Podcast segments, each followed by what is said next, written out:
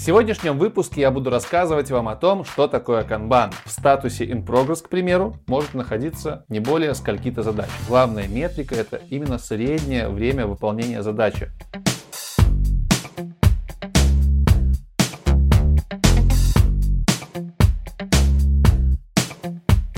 Привет, друзья! Меня зовут Лекс, и вы на канале IT Борода. В сегодняшнем выпуске я буду рассказывать вам о том, что такое канбан. Предыдущем видео я уже рассказывал о технологии гибкой разработки под названием Scrum. И там все было немножко скомкано и не по порядку. Поэтому к этому выпуску я подготовился более основательно. А если вы хотите знать больше о том, чем я занимаюсь поза рамками YouTube канала, то подписывайтесь на мой Instagram, а также подписывайтесь на мой Telegram канал, в котором вы сможете первыми узнавать о выходе новых видео. Поехали! И прежде чем рассказать вам, что такое канбан в айтишном проявлении, давайте окунемся в историю Японии и поговорим о компании Toyota, о тех временах этой компании, когда она впервые начала выпускать свои машины и только-только начала выходить на рынок. Тогда руководство компании задумалось над тем, как можно оптимизировать процесс таким образом, чтобы товар застаивался на складах меньше и чтобы, в принципе, процесс разработки длился быстрее без времени простоя сотрудников и товара. И было решено внедрить кое-какие принципы, которые этому способствовали. Так появился термин Lean Manufacture – бережливое производство, производство, которое бережет время и место. Именно оттуда вышел классический канбан. Так что же такое канбан? Как вы уже догадались, канбан это японский термин. Кан значит видимый, а бан значит карточка либо доска. Это карточки на доске. Что же это за карточки? Это те карточки, на которых участники производственной линии и в принципе производственного процесса пишут друг другу задачи, которые необходимо выполнить. Так, например, человек, который вставляет двери в машину Toyota, знает, что ему нужно 5 дверей на одну машину и 5 дверей на вторую машину. И зная примерное время производства 5 дверей для машины, он может заранее подготовить канбан для человека, который занимается производством этих дверей. И к тому моменту, когда у него все двери закончатся, новая партия дверей придет вовремя. И в такой схеме не нужны склады. В такой схеме каждый человек знает,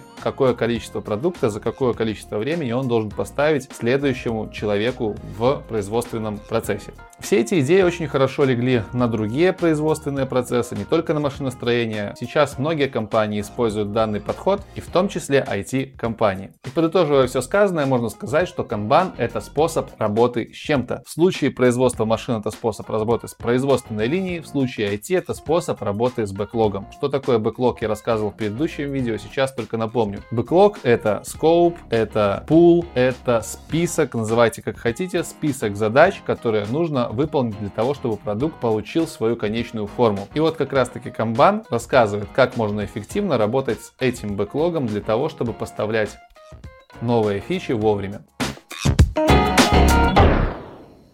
В основе канбана лежат статусы и лежит ориентированность на количестве задач в процессе разработки. Это значит, что каждая задача переходит из статуса в статус. В каждом из статусов задач может быть определенное количество, то есть мы имеем ограничения. В классической модели есть несколько статусов. Это статус to do, либо backlog, либо задачи на разработку. Это статус in progress, то есть те задачи, которые выполняются в данный момент. И это done это те задачи, которые были выполнены и уже поставлены в конечной версии продукта. Также можно добавлять свои статусы, которые нужны вашей конкретной команде. Часто добавляю статус тестинг. Это статус, который говорит, что задача находится в тестировании. И каждая задача переходит из одного статуса в другой, из другого в третий и так далее до статуса done. В канбане также есть несколько ролей. Это менеджер и это команда разработки либо тестирования. Задачи менеджера обычно входит настройка процесса, заполнение бэклога и расставление приоритетов у задач. Кроме того, менеджер, конечно же, следит за тем, чтобы вся эта машина работала и не останавливалась. Команда разработки непосредственно выполняет задачи, либо тестирует задачи, если это команда тестировщиков, и следит за тем, чтобы все условия тоже выполнялись.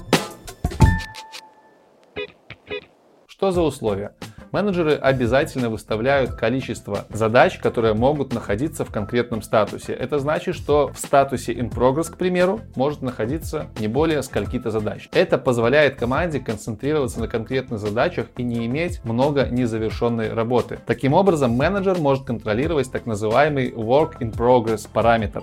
То есть количество работы, находящееся в данный момент в разработке. И это есть одно из главных отличий от других методологий разработки, от других способов работы с бэклогом. Здесь команда жестко концентрируется на той задаче, которую она выполняет. Если вдруг все задачи находятся в разработке и нету больше места, куда впихнуть новую задачу, конкретный статус, то команда направляет все силы на то, чтобы закрыть текущие задачи. Если вдруг нет места э, в статусе тестирования, а ты как разработчик все задачи свои уже подготовил и готов их в тестирование отдать, значит ты идешь к тестировщикам и пытаешься разобраться, почему у них задержка и как им можно помочь в этом для того, чтобы освободить место для своих новых задач в статусе тестирования. Если тестировщик нашел баги, то тестировщик перемещает задачи обратно в in-progress разработчикам. Если он видит, что в in-progress нету места, количество задач уже соответствует максимальному количеству задач в этом статусе, то тестировщик приходит к разработчикам и пытается понять, в чем проблема и пытается им помочь. Получается, что в этой схеме очень хорошо выстроена коммуникация между командой и очень хорошо шарятся знания. Плюс к тому же обычно в канбане задачи не оцениваются до начала работы. Это значит, что все оценки метрики отталкиваются от закрытых задач, которые находятся в статусе дан. И таким образом нам не нужно проводить долгосрочные сессии по оценке каждой из задач. Не нужно, чтобы у каждого из разработчиков был опыт по выполнению похожих задач. Не нужны эталонные задачи. Вся оценка производится по закрытым задачам. И к какому-то определенному моменту после начала работы по канбану менеджер будет видеть, сколько занимает в среднем закрытие одной задачи. И от этого будет отталкиваться в своих расчетах. Канбан хорошо работает на небольших командах 5-8 человек, для того, чтобы не нарушать коммуникацию, чтобы менеджер слегка мог отслеживать процесс разработки, не делать очень большое ограничение для статусов. То есть 6 тасок, 5 тасок в статусе in progress, в статусе тестинг, это еще нормально. За этим менеджер может следить и делать какую-то аналитику. Если будет больше одновременных, единовременных задач для, в разработке, то уже становится сложнее следить за их процессом обработки, за их процессом э, завершения. Что еще стоит понимать в канбане? В канбане стоит понимать главную метрику. Главная метрика это именно среднее время выполнения задачи. Тут очень яркое отличие от скрама, потому что в скраме все измеряется эффективностью и скоростью команды. Здесь мы на скорость команды не смотрим. Здесь главное в конкретные сроки поставлять задачи. Главное, чтобы в любой момент мы могли выкатить эти задачи в продакшн, потому что Scrum подразумевает под собой временные промежутки в виде спринтов, и в конце каждого спринта мы имеем релизную версию. В канбане же мы можем в любой момент времени сделать релизную версию. И это накладывает дополнительные ресурсозатраты на увеличение качества написанного кода в подходе Kanban. Потому что так как каждый момент времени мы можем абсолютно любой наш commit, абсолютно любую задачу выкатить в продакшн, эта задача должна быть максимально протестирована. У нас не будет времени на э, регресс-тестирование, у нас не будет времени на какие-то дополнительные доработки. Каждый попавший в master commit, каждая задача, таска, что угодно, которая лежит в Done, должна быть готова к выкатке на продакшн.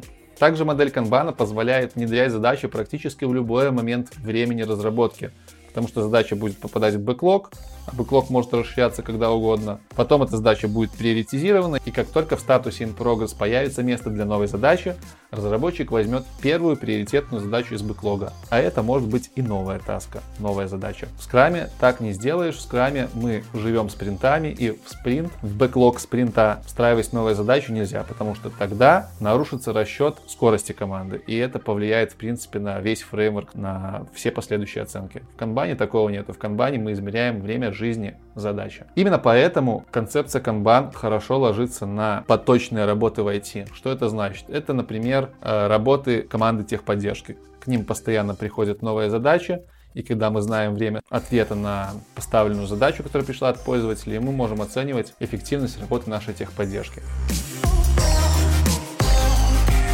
Многие практики, многие менеджеры, продукт-оунеры встраивают Kanban в систему Scrum, по фреймворк Scrum, потому что Kanban это, как мы помним, способ работы с бэклогом, а бэклог есть и в Scrum. И, соответственно, можно грамотно встроить Kanban в Scrum и акцентировать внимание разработчиков не на скорости разработки, а на количестве задач единовременных выполненных и на качестве этих задач.